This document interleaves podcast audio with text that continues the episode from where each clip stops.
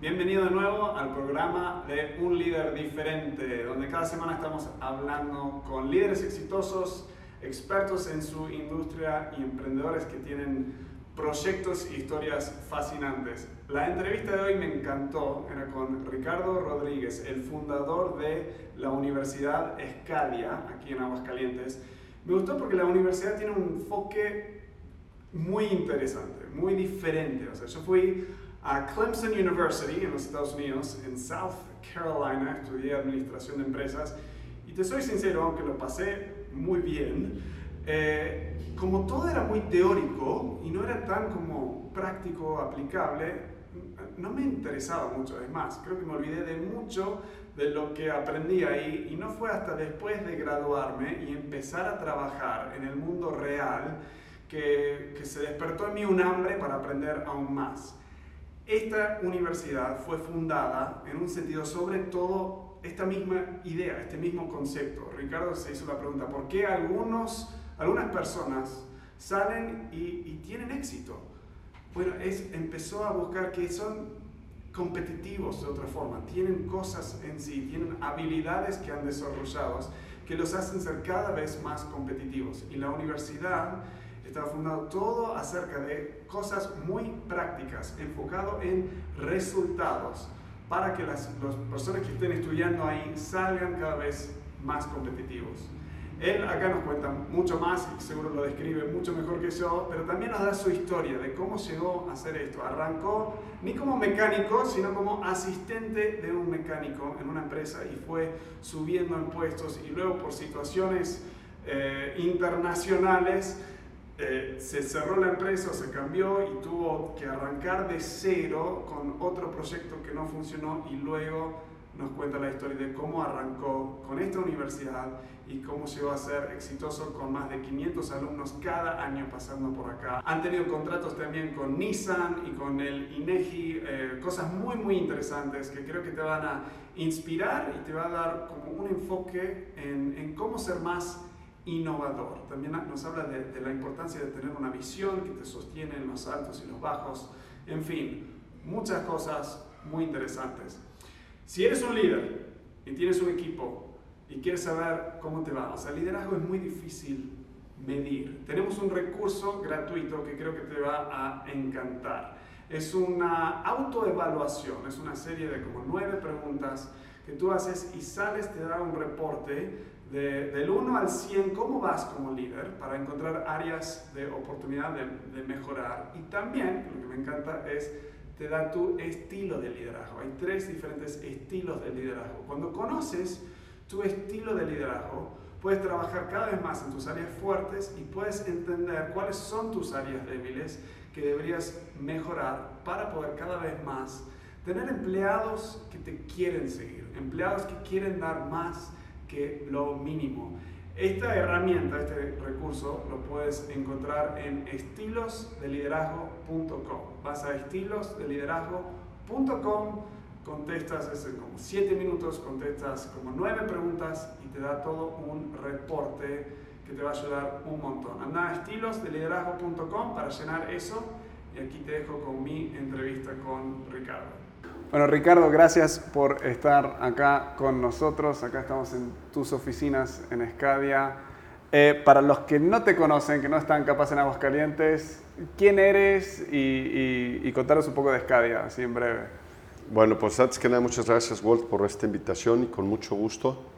Pues mira, soy Ricardo, eh, soy mexicano, soy un, un emprendedor, amante de la innovación y la tecnología creyente de la evolución de nuestra sociedad y, bueno, pues me dedico a la educación, que es una pasión mm. para mí desde hace ya 22 años que estoy en este medio y me dedico a la formación de personas adultas, de ejecutivos mm. eh, eh, principalmente. Qué padre. ¿Hace cuántos años que está Escadia aquí ahora? Más de 20 me dijiste. Sí, pues mira, llegamos a Aguascalientes en 1997. 97. Ya vamos 22, vamos para 23 años. Me encanta. Ok, vamos atrás. Esto es lo que me encanta, es volver a tus inicios.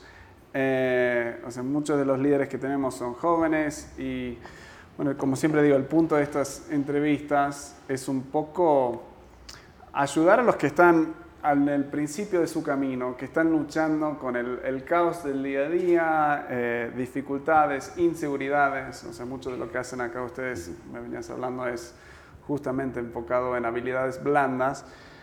Pero a veces la mejor forma de animar a personas es empatizar, es contar las historias, los momentos buenos, los momentos difíciles. Entonces, si vamos atrás a tus inicios del liderazgo, en una posición que tuviste o liderazgo de influencia, ¿qué, ¿qué, memorias se te vienen a la mente como primeros, como que lo, primero lo probaste, digamos? bueno, este, en mi vida he tenido muchos encuentros y muchos roces con el liderazgo, desde la familia y desde luego en los negocios, y subes y bajas. Eh, lo primero que me viene en la cabeza, me voy a referir a mí en, esta, en este momento, tiene que ver con mi vida social, política. Eh, ya te, platicaré cómo es que llego a Aguascalientes, en qué circunstancias, pero llego de fuereño, ¿no? Este, llegas a un lugar en donde nadie te conoce, en donde no eres nadie, vaya en la vida de los negocios y ni en la sociedad ni nada, llegas de fuera y eh, gracias a, a la educación y desde luego a mi perfil que siempre he sido una persona, no siempre, pero día de adulto, una persona abierta y sociable. Eh, logré ser líder de los empresarios aquí en Aguascalientes hace unos 6, 8 años, que presidí con mucho gusto la Confederación Patronal de la República Mexicana, la Coparmex, que agrupa a los empresarios este, de Aguascalientes. Y después en esa misma visión o esa misma primera impresión, Fui también presidente de la Coparmex en tres estados, en San Luis Potosí, en Aguascalientes y en Zacatecas. Y antes de todo eso, o sea, la primera vez que te diste cuenta, wow, hay alguien que me está mirando a mí para un tipo de liderazgo, ¿cómo, ¿cuántos años tendrías? Mira, es un proceso y, por eso te decía que yo no, yo no nací con, con el perfil de líder, ah, en ¿no? realidad, ¿no? Yo era un chavo muy tímido de niño y de adolescente inclusive. ¿Y qué te empezó a ayudar pues no sé, de un poco yo te podría decir que fueron eh, el ejemplo y la visión o la ambición de querer llegar a ser. ¿no? Yo veía gente que se desempeñaba muy bien eh, socialmente, vaya que con mucha facilidad podía eh, hablar en público, dirigirse a un grupo, y, siempre yo tenía apetito por ese tipo de cosas. Me, daba, lo veías, me daban ganas de llegar a ser, ¿no?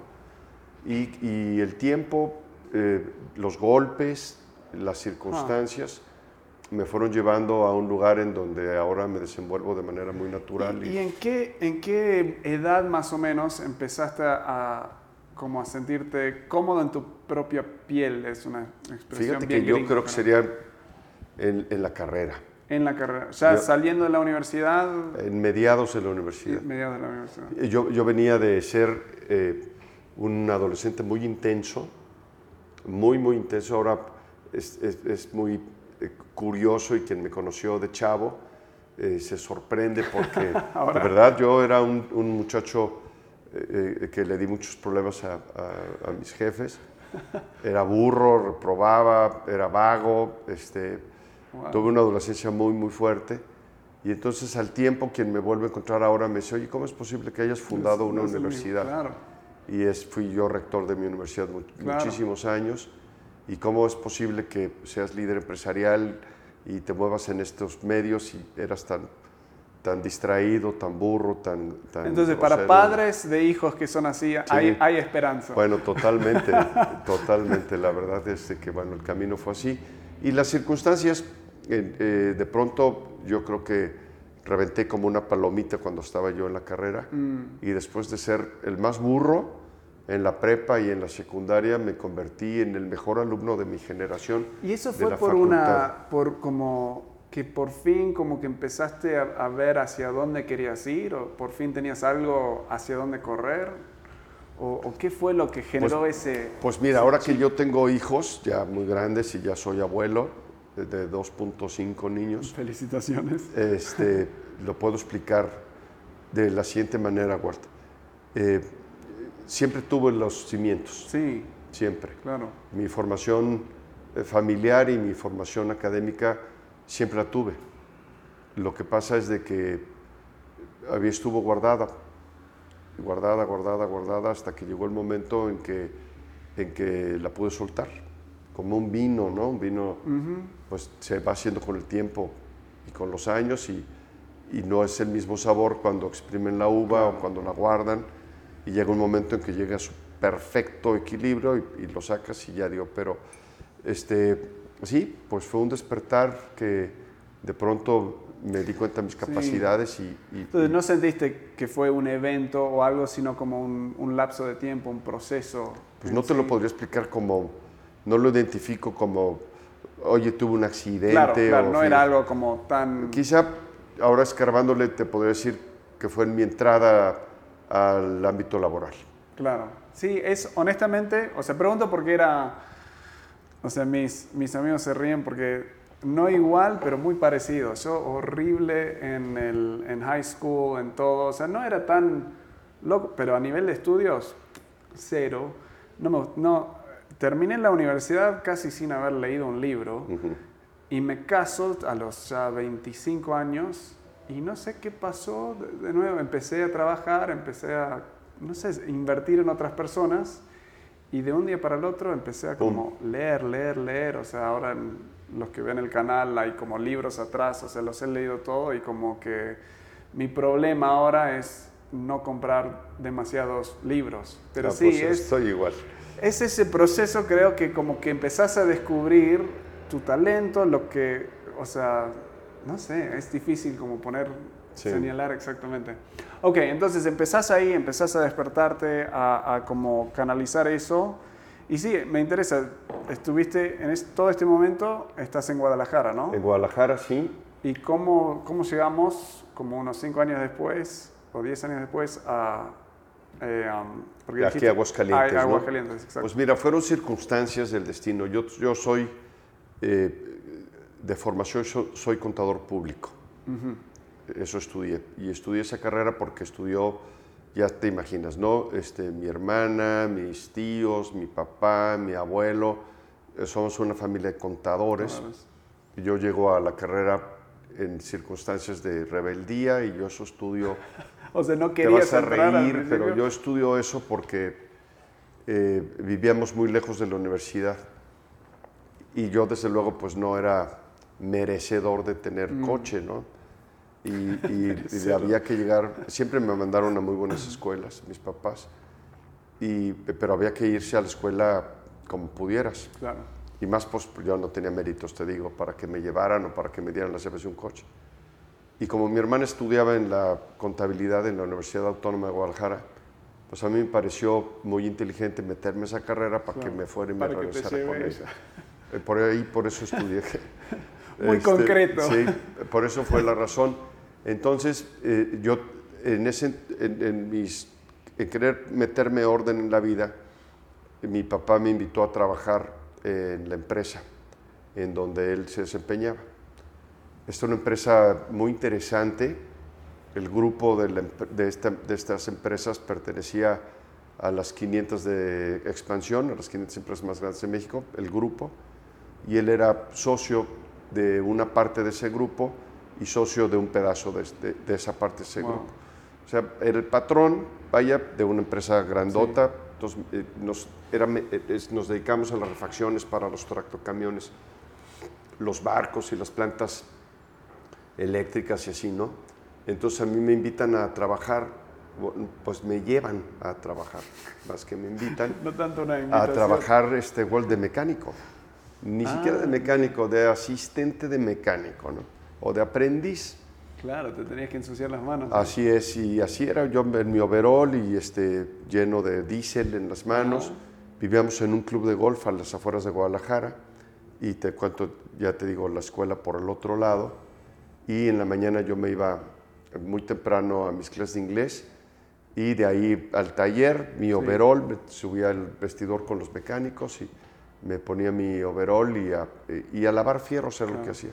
A mí me daban un motor y tenía que desarmarlo y lavarlo para que ya después los mecánicos la hicieran. Y poco a poco fui aprendiendo cómo rectificar una válvula, a cómo armar una cabeza y eh, cómo este, desarmar un inyector y cómo este, en el laboratorio cómo calibrarlo. Cosas muy interesantes de mecánica que aprendí y así empecé. ¿Y qué sentiste que esa experiencia te enseñó a ti a esa edad a nivel de trabajo? O sea, ¿sentiste que te ayudó? es claro que te queda marcado. Muchas cosas. Déjame conectarlo y, terminar la, respuesta anterior. Y, y, entré a la empresa y desde luego pues este, empecé a, a destacar eh, respecto de, del resto del equipo, pues por mi formación, por mi educación, por mi visión, aparte pues era el hijo de papá, ¿no? El que estaba ahí metido. Y empecé a flotar, me sacan de, del taller, me meten al almacén, luego al mostrador, y, yo ya iba en medio de mi carrera, este, a mitades. Las ventas se me dieron de forma nata y después me hicieron gerente de ventas y luego pues ya me empecé a relacionar muy bien con los socios de mi jefe y y con los, el resto de los ejecutivos. Terminé en un proceso de entrenamiento en los Estados Unidos, que me mandaron a la planta a entrenarme. Regreso como gerente de la sucursal y tengo varios éxitos ahí en, en, esa función. Fuimos la sucursal más exitosa, la que más aportaba recursos al grupo y, y muchas cosas que hicimos en equipo muy padre.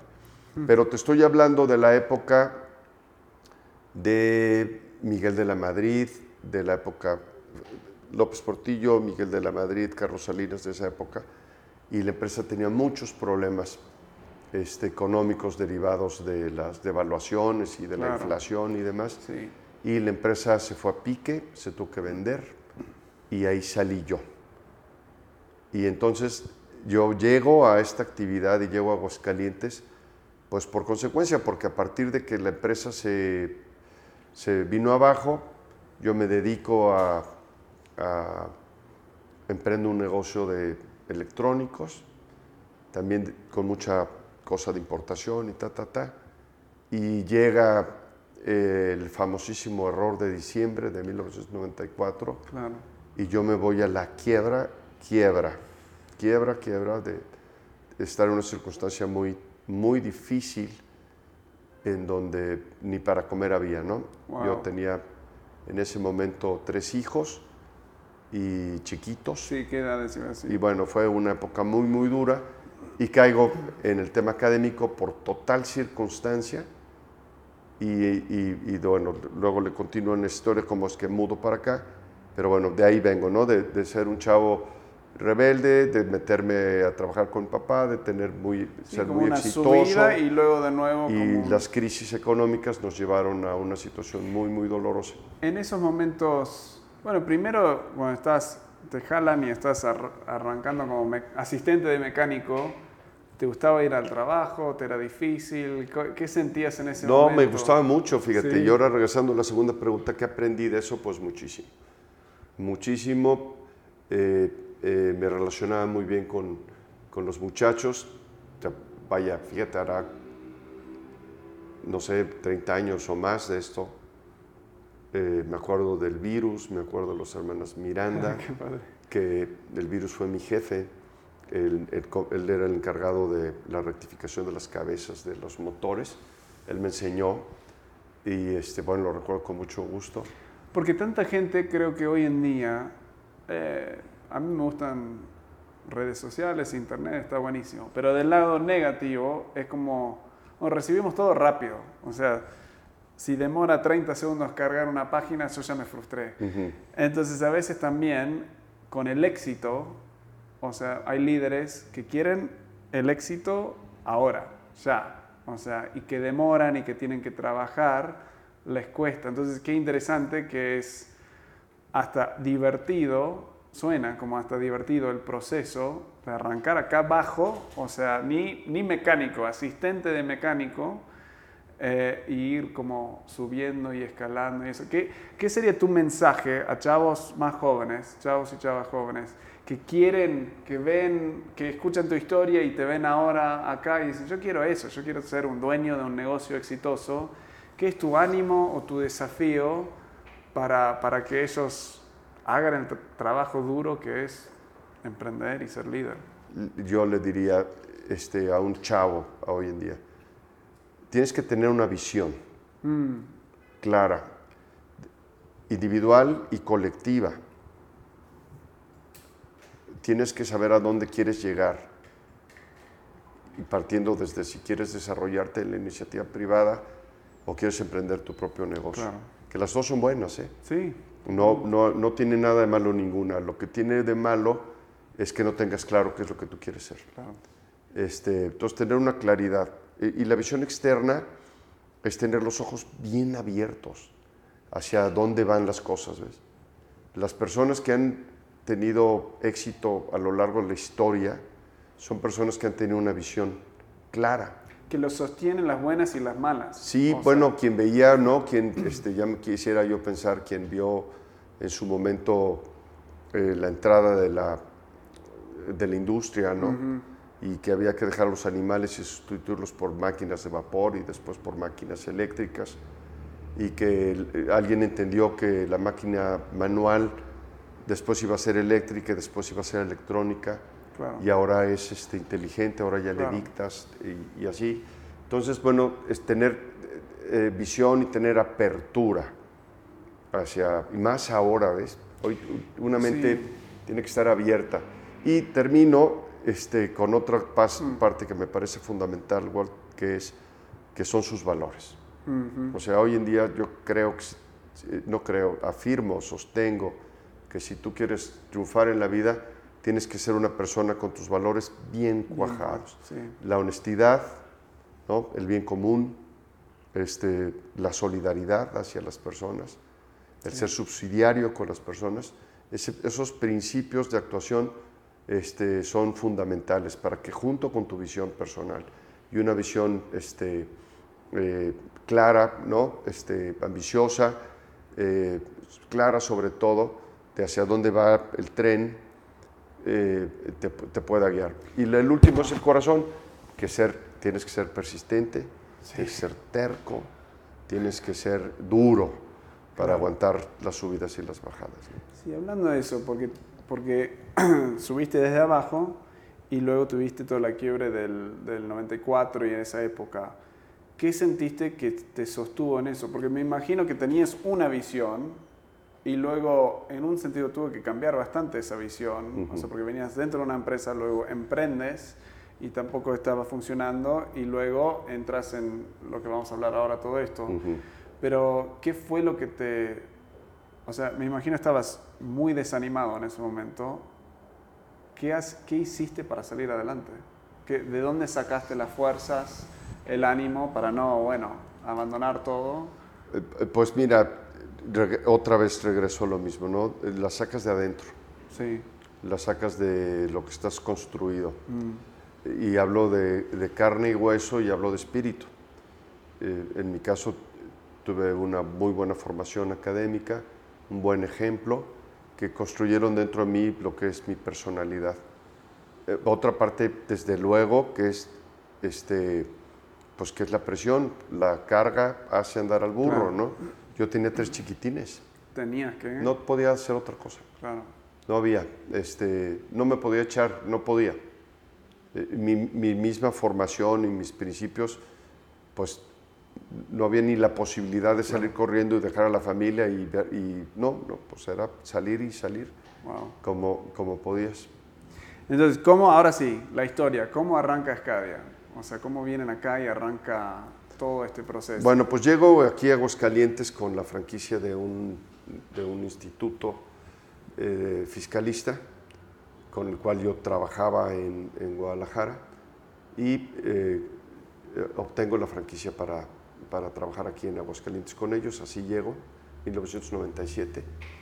Al tiempo, eh, el dueño del instituto muere y por circunstancias de negocio nos separamos, ya no hubo, digamos, entendimiento con, con, las personas que quedaron a cargo y nos, nos, separamos y yo continúo con, con, la labor. Entonces, eso fue tu primera como experiencia en todo lo de eh, lo educativo, digamos, todo eso, con ellos. Con una franquicia y luego eh, tuve alianzas muy importantes.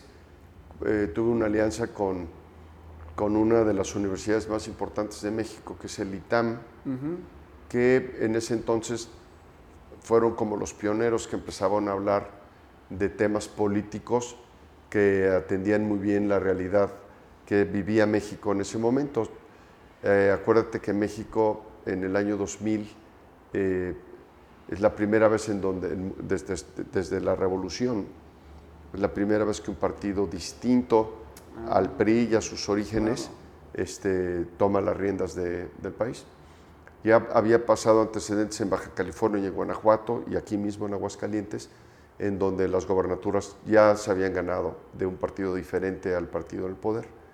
Y este, entra el primer presidente que fue Vicente Fox y eso conlleva una oleada de eh, integrantes de la iniciativa privada eh, o de sectores diferentes al, al prismo a manejar la política y las políticas públicas en el país.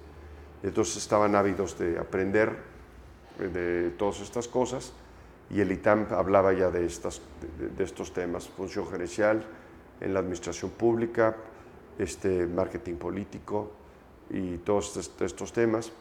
Y bueno, pues yo agarro otra vez mi sombrero y mi morral y me voy a la Ciudad de México a tocar puertas para preguntarles al ITAM, que era bueno, pues, ¿no? el, maestro sí tenía interés en hacer una alianza conmigo y, ah, me traigo, este fue mi primer gran escalón, el traerme al ITAM aquí a Aguascalientes en los programas de, eh, ellos le llaman educación, este, pues, no es continua, educación no formal, extensión académica le llaman ellos. Y, este, y bueno, pues de ser una empresita chiquita que se había escindido con el instituto que traía, pues el traer al ITAM aquí me dio mucho, mucho, mucho, mucho nombre. Hice grandes amigos, que muchos de ellos han, han sido este, secretarios de Estado, presidentes municipales, eh, gobernadores, que, que, que, que, estuvimos que todo nació de, esa, de ese tiempo juntos. Sí, sí, sí. Qué increíble. Entonces ahí arrancan y arrancan con qué con contaduría, enseñando. Eh, bueno, este, en, mi, instituto nos mantenemos en la línea de, la, eh, de los temas fiscales, financieros, jurídicos. En esa época. Era nuestro corner business, era eso. Y paralelo traíamos al ITAM. Al tiempo desaparece ya el apetito por los temas, por cuestiones lógicas. Te cuento que empezaron a, a traer diferentes fenómenos económicos otra vez, este, el 2004, el 2007, el 2008, este, programas, eh, eh, problemas internos, programas externos. ¿Qué te puedo decir? Que yo durante toda mi vida, eh, todo, durante toda mi vida estuve nadando siempre en una marea con problemas macroeconómicos que me afectaban. Yo recuerdo cuando troné mi negocio, que te cuento que salí de trabajar con mi jefe, yo de verdad este, decía, no es justo que, que yo haya yo caído en quiebra por culpa, eh, no, no, por mi culpa, sino por culpa externa. ¿no? Y, y, todas las crisis que hemos enfrentado este, nos han tambaleado y yo creo que le he sacado una gran, este, un, una gran aprendizaje a, a eso de las crisis. Entonces, eh, empieza a funcionar en esos... ¿En qué año ya estaba como... ¿En qué año empezó a como tú sentir esto va a funcionar y, vamos bastante bien? Bueno, siempre tuve fe, entramos con el pie derecho, luego empezó a subir y a bajar por todas las cosas que te cuento. En 2000, eh,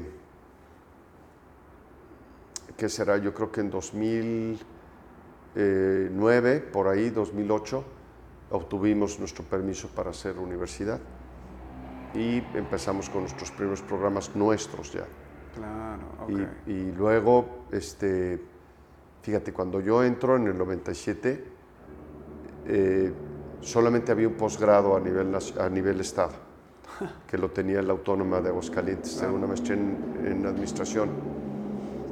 Fuera de eso, si un ejecutivo, estudiante quería tomar un posgrado, se tenía que salir del estado. Ir a México, a Guanajuato, a Guadalajara, básicamente. Claro. Si tenía billete, pues podía irse a Monterrey y demás, pero no había manera. Eh, luego eh, hay otro capítulo interesante por ahí del 2010, 2011, cuando en mis andares por la Coparmex eh, me encuentro con Andrés Oppenheimer en una convención nacional en, en Morelia. Él traía eh, la presentación del libro que se llamaba Basta de Historias. Ah, discúlpame, se llamaba el libro Cuentos Chinos. Cuentos, sí. Que es el primero de su trilogía. Y hablaba ahí de, del fenómeno chino y por qué China había rebasado a Latinoamérica. Si 50 años atrás la economía de Latinoamérica era más grande mucho más que, fuerte, que- claro. que- mucho más fuerte. Y hace un trabajo de investigación que estoy seguro que conocerás el libro muy interesante de, con entrevistas de políticos y con entrevistas de rectores y empresarios de diferentes países tratando de explicar qué, qué pasó, ¿Qué con pasó? China que no pasó en Latinoamérica. Y la conclusión a la que llega este, Oppenheimer tiene que ver con la educación y en particular direccionada hacia el tema de la innovación. Ah, no lo he leído, la quiero, la No quiero- me digas. Lo he escuchado, pero no, bueno. no lo tengo que leer. no Hay me- cuatro este, y que van de la mano. El primero se llama Cuentos Chinos, el segundo se llama Basta Historias, el que sigue, que es muy bueno, que es Crear o Morir, y el ultimito que acaba de sacar apenas hace un año se llama Sálvese quien pueda. Ok, las voy a tener que leer. Es toda una historia de innovación muy, muy, muy interesante. No historia, es una narrativa de la innovación en, en estos días. Te lo recomiendo. Tú lo conoces y ves- Y entonces, lees bueno, este, yo estaba ya muy cercano a ser presidente de Coparmex, ya me movía, ya estaba listo, ya había sido vicepresidente y habíamos, pertenecemos- pertenecíamos a un grupo, pues que había muchas posibilidades de que yo presidiera la- el sindicato patronal y este, a mí me prende el mensaje, ¿no? Aquí en, en ese entonces en Aguascalientes, eh, la industria, una industria muy importante era la industria textil. Y la industria textil era una industria maquiladora. Aquí le cosían a Levi's, a Walt Disney, a Walmart Cierto. y este, a Benetton. Aquí se cosían las prendas de, de todos ellos y había fábricas con miles y miles y miles de empleados. ¿En qué épocas fue eso? Porque Es- antes era de tren, o sea, hace años. Bueno, la, la- la vocación de, de- desde luego de tren este, pasa al, al textil Al textil. y después del textil al vitivinícola. ¿Al qué? Vitivinícola aquí era una, una sección de vinos muy ah, importante. Sí, sí, sí. Aquí se hacía el brandy San Marcos y grandes vinos se hacían aquí. Y eh, después eh, entra a la industria automotriz y después de la industria automotriz que se ha fortalecido mucho aquí, la industria automotriz y toda su proveeduría, Esa es la que conozco, eso que este, es regresa a la industria textil maquiladora, Ah, porque antes eran los hilados y todos Sí. estos manteles y demás, Sí. pero viene la industria maquiladora este, de manera muy importante, este, después por cuestiones, digamos, de impuestos y, y básicamente económica, se, se desvanece el, el impacto de la industria textil, pero en ese entonces, y ahí es en donde me detengo, eh, saca Oppenheimer una, una playera este, tipo polo de Chemis Lacoste. Dice, a ver muchachos, ¿cuánto vale esta playera en, en un centro comercial? No, Bueno, pues hoy en día, ¿qué te gusta que cueste 1.200 pesos, no? 1.500, depende de dónde la compres y en Claro. qué temporada, ¿no? Pero te gusta 1.000 pesos por lo menos de comprarte una chemis Lacoste original en un centro comercial. Un poco más quizá. Y entonces, a ver, chavos, ¿a ¿cuánto creen que valga la tela? ¿Cuántos contenedores comprarán estos señores de tela? ¿Cuánto, cuánto pesa esto? ¿Cuánto, pues, a- 50 centavos de dólar, un dólar, ¿no? ¿Y cuánto creen que valga coserla? Cortarla y coserla. Pues otro medio dólar o un dólar, que es lo que le pagaban a, Sí. a este, a las, est- a- al maquilador. Entonces va sacando las cuentas y llega, no llega a 5 dólares, o sea, 100 pesos, Claro. menos, no llega a 3 dólares, lo que cuesta el costo de producir un- una prenda de estas, ¿no? ¿Y cuánto vale en el mercado? Mil, mil quinientos pesos. La diferencia Es enorme. se la lleva el dueño de la marca. el que inventó el color, el que hizo el diseño y que, y que tiene la, es dueño de la marca.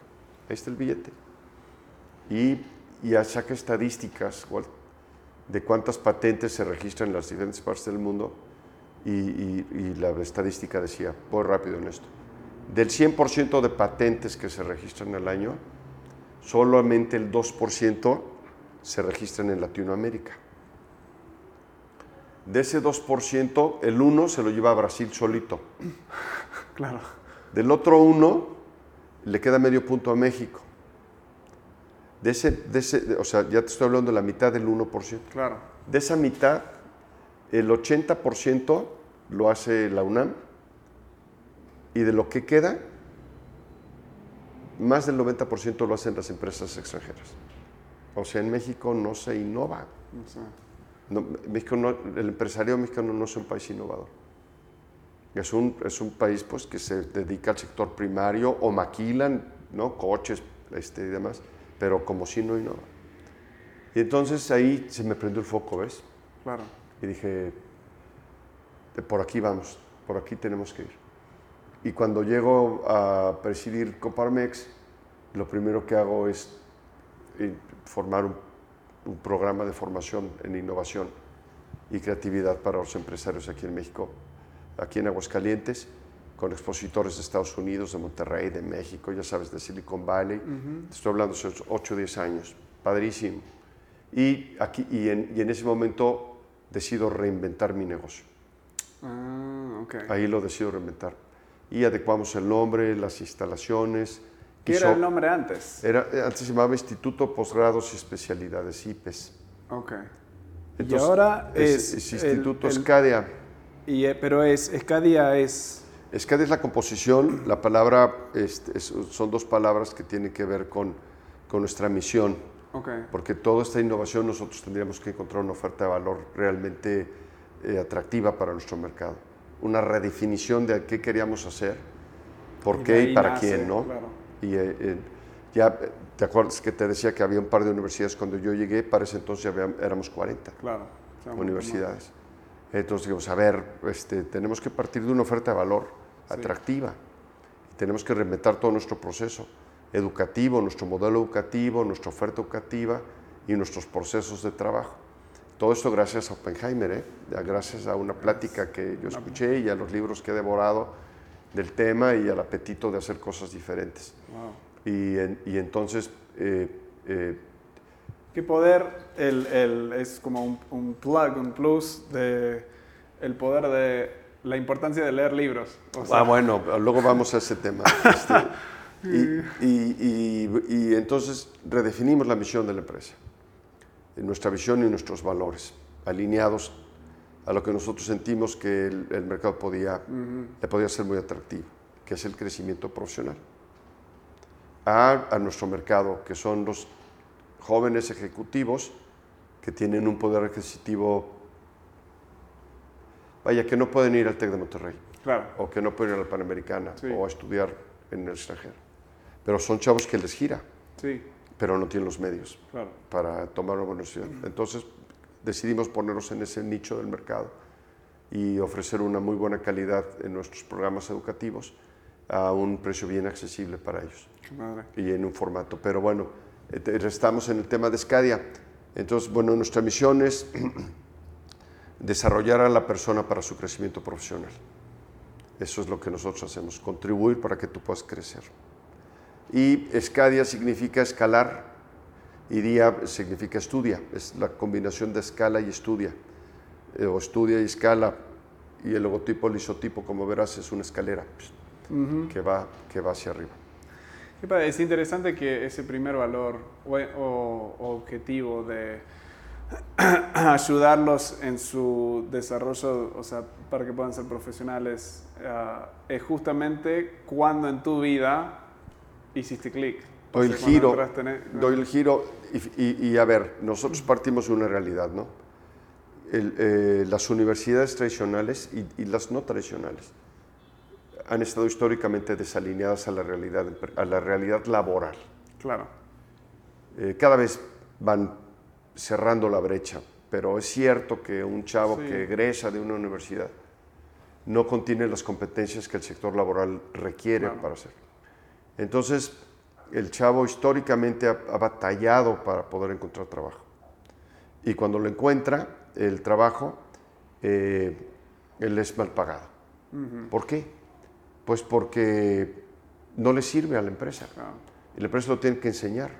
Entonces, al chavo lo explotan eh, tres, cuatro años de su vida. Sí. Porque entra sin. porque de hecho lo están enseñando. Sí, le están arrancando de cero. Y, y nosotros hicimos un estudio bien, bien interesante y bien serio en donde determinamos, a ver, vamos a establecer cuánto debe de ganar una persona para poder mantener una familia con dos hijos que puedan asistir a un colegio particular sin ser el más caro, Claro. Que puedan pagar la hipoteca de una casa Normal, sencilla. sencilla, digamos, honorable, que puedan pagar la- dos coches, uno para ella, otro para él, Sí. que puedan tener alguien que les asiste en la casa, que puedan ir a comer el domingo a las pizzas y al cine, vele sumando, que se puedan ir a la playa una vez al Una año, una año. semana, a un BTP, ¿Y cuánto era al final? pues como 60 mil pesos ¿Mensuales? mensuales. 60 mil pesos. Pues sí, échale, ¿no? Colegiaturas de 4 mil pesos por dos van Claro. 8. Este, una hipoteca de 8 van sí, 16. no, no, no Este, me, es, bueno, es normal, sí. este, a ver, Y pagan 15. ¿cuánto tiempo le tarda a un- una persona desde que sale de la universidad hasta que logra ganar 60 mil pesos libres? Sé. Entonces sacamos Yo eh, sé que el promedio, sa- saqué estadística, que el promedio de eh, egresados de la universidad arrancan con entre 4 mil pesos al mes a O 6 ocho, mil pesos. Era, era Ajá. como Y bajísimo. de aquí a que pudieran ganar 60 libres, les tomaba 20, 25 años. O sea, vaya, saliste de 25, a los 40, 45 Claro. años eh, podrías... Y algunos, muchos, nunca lograron tener ese nivel de ingreso. Y- Pero al mismo tiempo, Walt, nosotros veíamos que había gente que sí lo ganaba. A ver, ¿cuánto gana este, el director general de cualquier empresa multinacional de aquí? Claro. A ver, ¿cuánto gana un futbolista? Un, un chavo que mete goles en el Necaxa o en el. América, un chavo de 21 años. ¿Cuánto gana el Chicharito? ¿Cuánto ganará? Muchísimo dinero. Entonces decimos, a ver, ¿por qué? El Chicharito puede ganar tanto dinero y un chavo, otro no, no, no puede ganar. O jo- jóvenes, hoy en día ves, por ejemplo, este, él tiene una rotación tremenda porque se van para todas, las partes, para todas partes del mundo, pero uno de los vicepresidentes de Grupo Modelo de Latinoamérica pues era más chavo que tú, y entre ustedes dos, que solo 35 años, 33 años, y manejaba una división de un grupo nacional. Claro. ¿Cuánto ganaba él? Millones, cientos de miles de pesos. Entonces regreso al punto. ¿Por? claro. ¿Qué- ¿Qué cuál es la diferencia? sí. Y fíjate que ahí es en donde está sentada nuestra oferta, ¿ves? ¿Por qué, lo- por qué alguien puede ganar mucho dinero o ser muy exitoso? Porque es competitivo. Chicharito gana lo que gana o un futbolista porque es competitivo, Es porque mete goles Claro. y porque hace equipo. Traduciendo eso al mundo. Y entonces, si tú te vas al, empresarial, al- al mundo empresarial, alguien gana tanto que dinero son los goles que porque, tiene que ver. porque es competitivo. Porque ayuda a la rentabilidad de la empresa, al clima organizacional, a la visión, porque contribuye. Entonces, nosotros, y lo conecto, eh, eh, decimos por un lado, queremos nosotros formar, eh, incidir en el crecimiento profesional de nuestros alumnos. ¿Cómo lo vamos a hacer? Entonces, ahí es el centro de todo, el ombligo de todo, que orientamos nuestro modelo educativo a un principio que se llama educación basada en competencias. Que si bien es cierto no es nuevo, es un principio hermosísimo de educación, Sí. en donde consagra la competencia y no el conocimiento. Es tan pertinente, Walt. Claro. A ver, eh, históricamente la, forma- la educación históricamente este, se ha centrado en un modelo que privilegia el conocimiento. Claro. Eh, yo no sé, todos los que estamos seguramente en esta mesa, yo aprendí a multiplicar de memoria. 2 por 1, 2, 2 por 2, 4. Claro. El trinomio cuadrado perfecto, el teorema de Pitágoras, yo lo aprendí de memoria. Yo sí lo aprendí. Lo mismo que la tabla Ya periódica de los elementos. Me lo ¿no? olvidé todo, pero Si yo me acordaba en el momento Claro. del examen la fórmula del teorema de. Pitágoras y lo lograba sustituir al planteamiento, pasaba con 10. ¿De qué me servía? ¿Cómo lo podía yo conectar en mi vida personal ahorita y en el futuro? a ver. No sabe. No, y no te sabe. olvidaste todo lo que no necesitas. Tu mente Ajá. va sacando la información que Entonces no. siempre se privilegió el conocimiento. Hoy en Ah. día, pregúntame lo que se te antoje Google. Siri. te lo contesto. Claro. Entonces el modelo en competencias, el modelo, la educación basada en competencias, privilegia eh, desde luego el conocimiento, eh, privilegia el procedimiento y, y- y- y privilegia el aspecto actitudinal. Sí. Y el mundo va en esa dirección. O sea, Totalmente. va en esa dirección. Y entonces nos empezamos a construir nuestro modelo educativo así. Aquí no hay exámenes, Ah, me hubiera gustado venir acá. aquí no hay exámenes, aquí hay evidencias. Claro. ¿Ves? A ver, vamos a hablar de liderazgo. Existen dos tipos de liderazgo, el tradicional y el eh, paternal. El tradicional se descompone en tres elementos, A, B, C, D. El paternal en otros tres. ¿Sí? Muy bien, muchachos. Examen.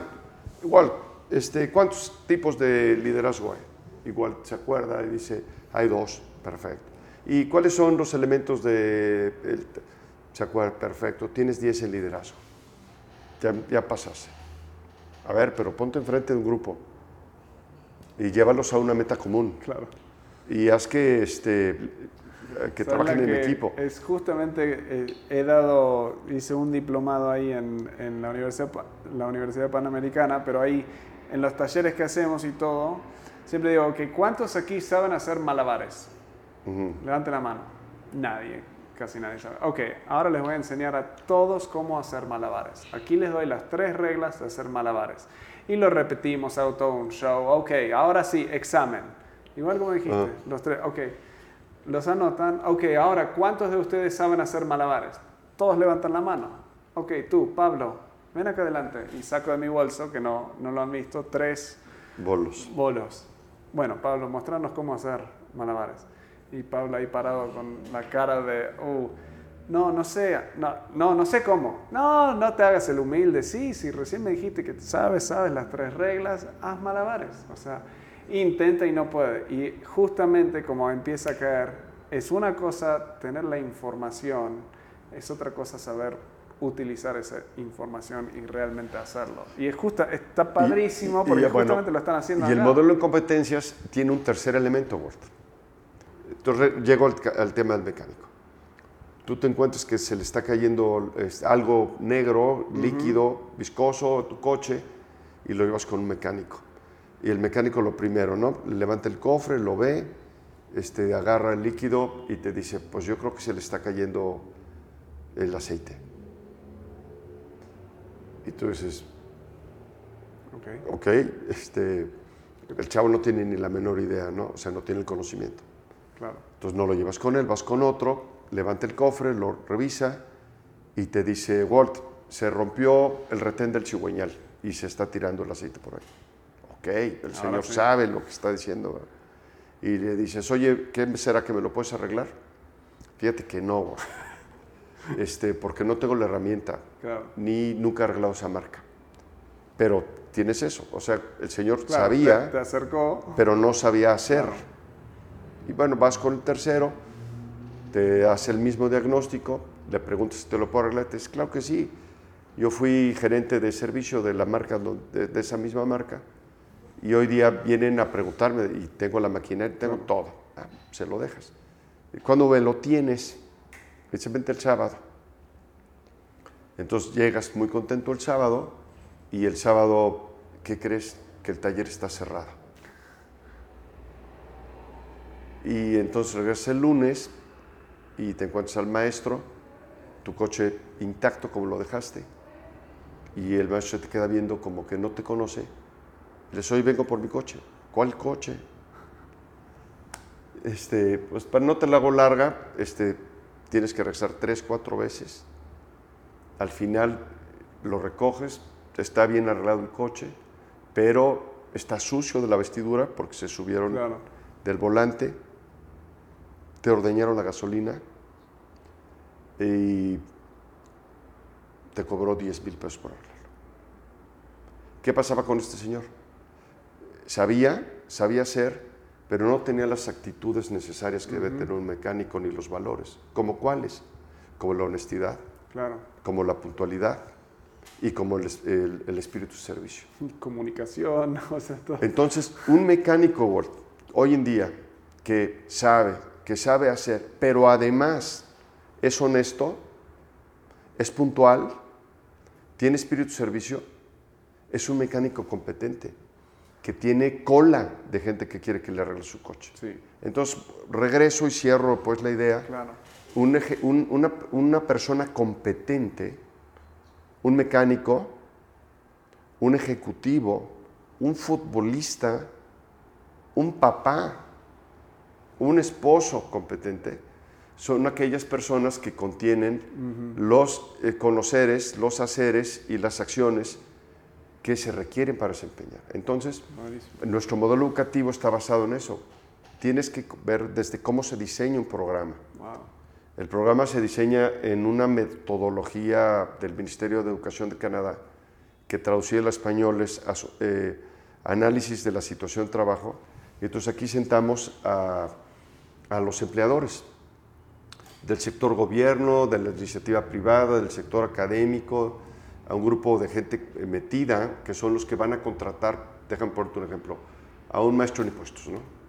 Entonces hay un, hay dueño de, de despachos, hay empresarios, hay alguien de Hacienda, alguien de finanzas, aquí todos en la mesa, y la metodología, hay un moderador, es como un focus group, por decirte, Wow, pero en el medio académico, y el moderador empieza y te dice, a ver, Walt, ¿tú qué esperarías de un maestro en impuestos? ¿Qué crees que el maestro en impuestos debería saber? Claro, entonces Este, ¿Qué crees que ¿no? debería Armando, hacer y cómo crees que se debería comportar? Te, te lo digo resumido, porque son así. Sí, un proceso largo. Entonces, a partir de ahí sale la definición de las competencias que se tienen que desarrollar para que un maestro en impuestos sea competente. Claro. Y luego ya nuestros académicos las desdoblan en una tira de materias, en un eh, conjunto de, de temas y subtemas, actividades de aprendizaje, modelos de evaluación, eh, generación de evidencias, para asegurarnos de que al final de la carrera el, maestro en impuestos contiene las competencias que el sector laboral pide. Wow. Ok, se nos está yendo volando el tiempo. Entonces quiero saber, para personas que quieren, quizás los convenciste, jóvenes que dicen yo necesito eso, o sea, ¿qué, qué opciones tienen? Porque me hablaste un poco antes de arrancar de presencial, en línea y opciones que están teniendo a futuro. ¿Qué, eh, ¿Qué sugerís a personas que están investigando y todo eso? Porque tienen, primero, tienen como un poco de todo. Tienen administración, contabilidad, derecho, desarrollo gerencial, finanzas, o sea, tienen todo, varios niveles y viene todo lo hablando también. Alguien que quiera arrancar, ¿qué le recomendás? O sea, ¿por dónde meterse? Ah, Bueno, este, aquí voy a echar un comercial. Por Otro. favor, no, es, el, es justamente... ¿Qué pasa con un modelo educativo tradicional o con un programa educativo tradicional? Vamos a suponer que quieres estudiar impuestos, ¿no? Entonces tienes diferentes opciones en donde vas a buscar los contenidos y escoges la que mejor combina eh, eh, el interés y la este, la- costo-beneficio. Pero el programa que escogiste, quizá hay un par de materias que no te interesan. Claro. ¿no? Eh, a lo mejor hay comercio exterior y a ti no te interesa porque tú estás metido en otro ambiente. Pero si quieres obtener tu grado, pues tienes que tomar, ¿no? Nunca estorba el conocimiento. Pero lo que voy es de que eh, universalmente la educación es muy rígida. Sí. Hoy en día se requiere otro tipo de cosas. El modelo educativo del Instituto Escadia es un modelo que le llamamos modular. Entonces, eh, una maestría está compuesta por dos especialidades.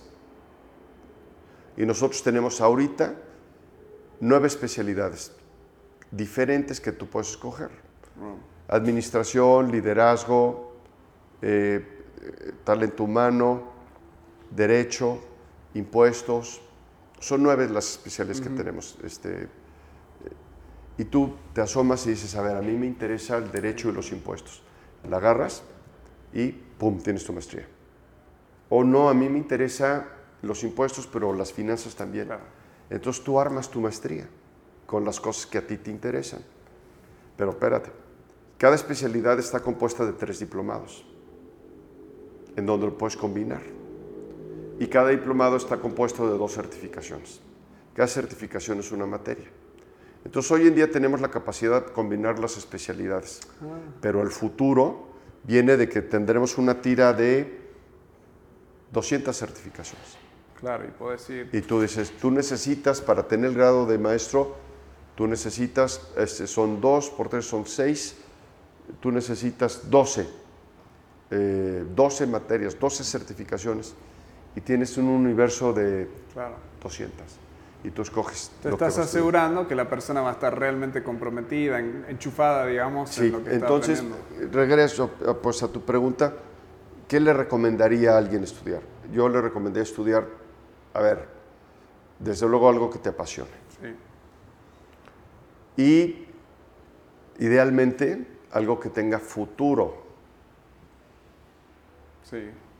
Y, y, y, para saber qué es lo que tiene futuro, pues lee. Y el proceso acá, o sea, vienen, eh, les mostrás esto, los ayudás, o sea, hay como, no sé si se llaman los consejeros o alguien que te va como orientando a la persona que está un poco, no sé si confundida, si, lo, si lo, quieres, eh, lo, lo, podemos, eh, desde luego que nuestras asesoras de, del proceso de inscripción pues te pueden ayudar, te pueden orientar. hemos procurado y estamos trabajando para que en la misma página puedan encontrar todo lo que necesiten. Sí, está bastante... Eh, y, así, ¿no? Y están moviendo también y desarrollando a poco todo el aprendizaje en línea. Sí, caray. Este, ahí estamos metidos en esto mismo que te platico, que nuestro alumno lo pueda tomar en línea o lo pueda venir a tomar aquí. Tendría que vivir en Aguascalientes para tomarlo aquí. Claro. Entonces, pues una de las tendencias, hay números, te vas de espaldas, de cómo la educación en línea es uno de los sectores que ha crecido más en el mundo en porcentual y desde luego México eh, está, está, está metido. Cifras que tenemos de la NUYES en el sector negocios y contabilidad han crecido más de 15 puntos en seis meses. Cuando el país hoy en día está creciendo a tasa cero, la educación en línea de posgrados está creciendo bruto, de manera, de manera cada vez más, es más, las herramientas son más posibles, más accesibles, eh, tu aprendizaje es mayor y demás, estudiar en línea lo haces en el momento que tú puedes y que tú quieres y, el, y lo que te llevas es mucho más, eh, desde mi perspectiva, que lo que te llevas cuando estás sentado enfrente a clase. ¿Cuántos alumnos en promedio están educando cada año? Digamos, pasan por, por aquí, eh, en línea y acá cada año. Este, estaremos nosotros, eh, históricamente tenemos más de 7.000 alumnos egresados y deberemos tener un promedio alrededor de los 500 alumnos anuales. Wow. Eh, más o menos. Qué increíble. Ok, si pudieras, bueno, y eso es sin incluir los ¿Es incluyendo todos los que vinieron por INEGI Nissan, esos arreglos que han tenido en diferentes tiempos? Sí, bueno, esos son... Eh, proyectos que entran, salen. Flota, ¿no? Vaya, nuestra, nuestro total de alumnos los podríamos clasificar de educación superior, que es la formal, o de educación continua. Este, Y en una cifra razonable sería alrededor de 500 anuales. Sí, increíble. Si pudieras volver atrás y hablar contigo mismo, cuando estabas empezando, hace 30 años atrás o más. Pero ¿qué, qué te dirías a ti mismo? ¿Qué te gustaría, como qué consejo te dirías a ti mismo en esa bueno, época? A ver, muchos. Me voy a quedar en los negocios, eh, en, en esta parte de tu pregunta. ¿Qué haría? Yo eh, establecería o formalizaría un proceso de minería de datos. Ah, interesante. Eso haría. ¿Qué, Eh, como, ¿Qué significa eso? eh? bueno, pues mira, la tendencia ahora tiene que ver con la inteligencia artificial, Sí, tiene que ver con el Big Data. Tú ve a Google hoy en día, ¿no? Sí. ¿Qué es Google? Pues Google es un ah, contenedor de toda la información. sí, Lo ha logrado pues porque ha tenido la visión y las herramientas de poder almacenar, de poder generar, sí. almacenar y utilizar información. ¿Sabes? Este, son Sí. esos tres niveles. Almacenar la información, ah, ut- utilizar la información y, y- sacarle provecho. a eso. Claro. Si Google como buscador no hubiera tenido la precaución de, de guardar la información de las búsquedas, Sí, este, de poder saber todo lo que sabe, no podría tener la influencia que tiene hoy en día. Un buscador más. Entonces, eh, yo creo que si tú me ¿qué hubieras hecho? Yo hubiera guardado récord de todo lo que hacemos aquí, desde perfiles de mis alumnos, frecuencias, maestros, contenidos. No te imaginas la cantidad de información que se genera Claro. en una institución educativa. Bruta. ¿Y qué pasa con lo que pasa en el aula? En 22 años, en todas las aulas que he tenido, ¿qué ha pasado? Está en la basura. Este, es la basura. claro. No, no se usó. Hoy en día yo mal puedo eh, identificar científicamente o tecnológicamente cuántas veces ha venido un alumno a mi clase o una empresa. Claro. Eh, ¿Cuáles son, han sido los programas más exitosos? Eh, de, de- hablo con datos duros, ¿ves? Este, entonces, eh, yo, si regresara 30 años, hubiera adoptado una- un proceso de, de, de minería, de almacenamiento, de utilización de información. cuantificándolo, todo Este, sería otra, otra película hoy en día. Increíble. otra película. Pero bueno, no lo veíamos, ¿no? Ent- Entonces no, no teníamos esa visión. Y como un último consejo que le darías a líderes jóvenes que están recién arrancando, viendo tu vida y todo lo que has hecho, ¿qué sería como tu consejo de partida para personas recién a nivel de liderazgo, habilidades blandas, eh, relacionan, o sea, cómo ser un líder efectivo, cómo ser un líder exitoso? ¿Qué es, qué es una cosa que para ti es la más importante? Pues una está difícil, ¿verdad?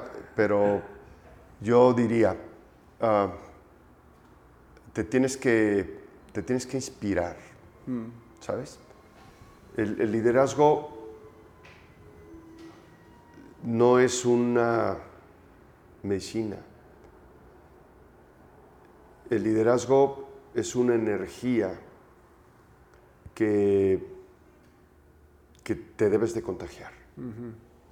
Y para contagiarte, una vez contagiado, se escurren otros conceptos tales como entender, aprender, eh, emprender y demás, ¿no? Eh, Sí, pero tiene Pero que tener tienes esa que- te pasión, tienes que contagiar. inspiración. te tienes que contagiar, tienes que, que es- déjame ligar las dos palabras que para mí están muy pegadas ahora, que es la innovación, ¿no? Junto Sí. con el liderazgo.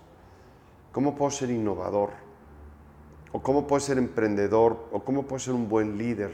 Sí, Yo diría este, al joven, te, te tienes que inspirar para hacerlo. ¿Y cómo te inspiras? Bueno, pues, si fueras un artista, te inspiras en un estado ideal, ¿no?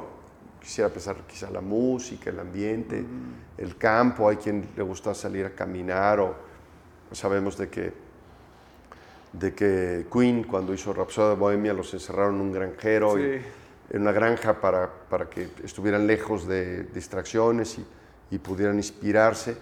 Este, eh, para mí, una, para bajar el concepto, yo le diría al joven, tienes que documentarte, tienes que leer Mm. para inspirarte.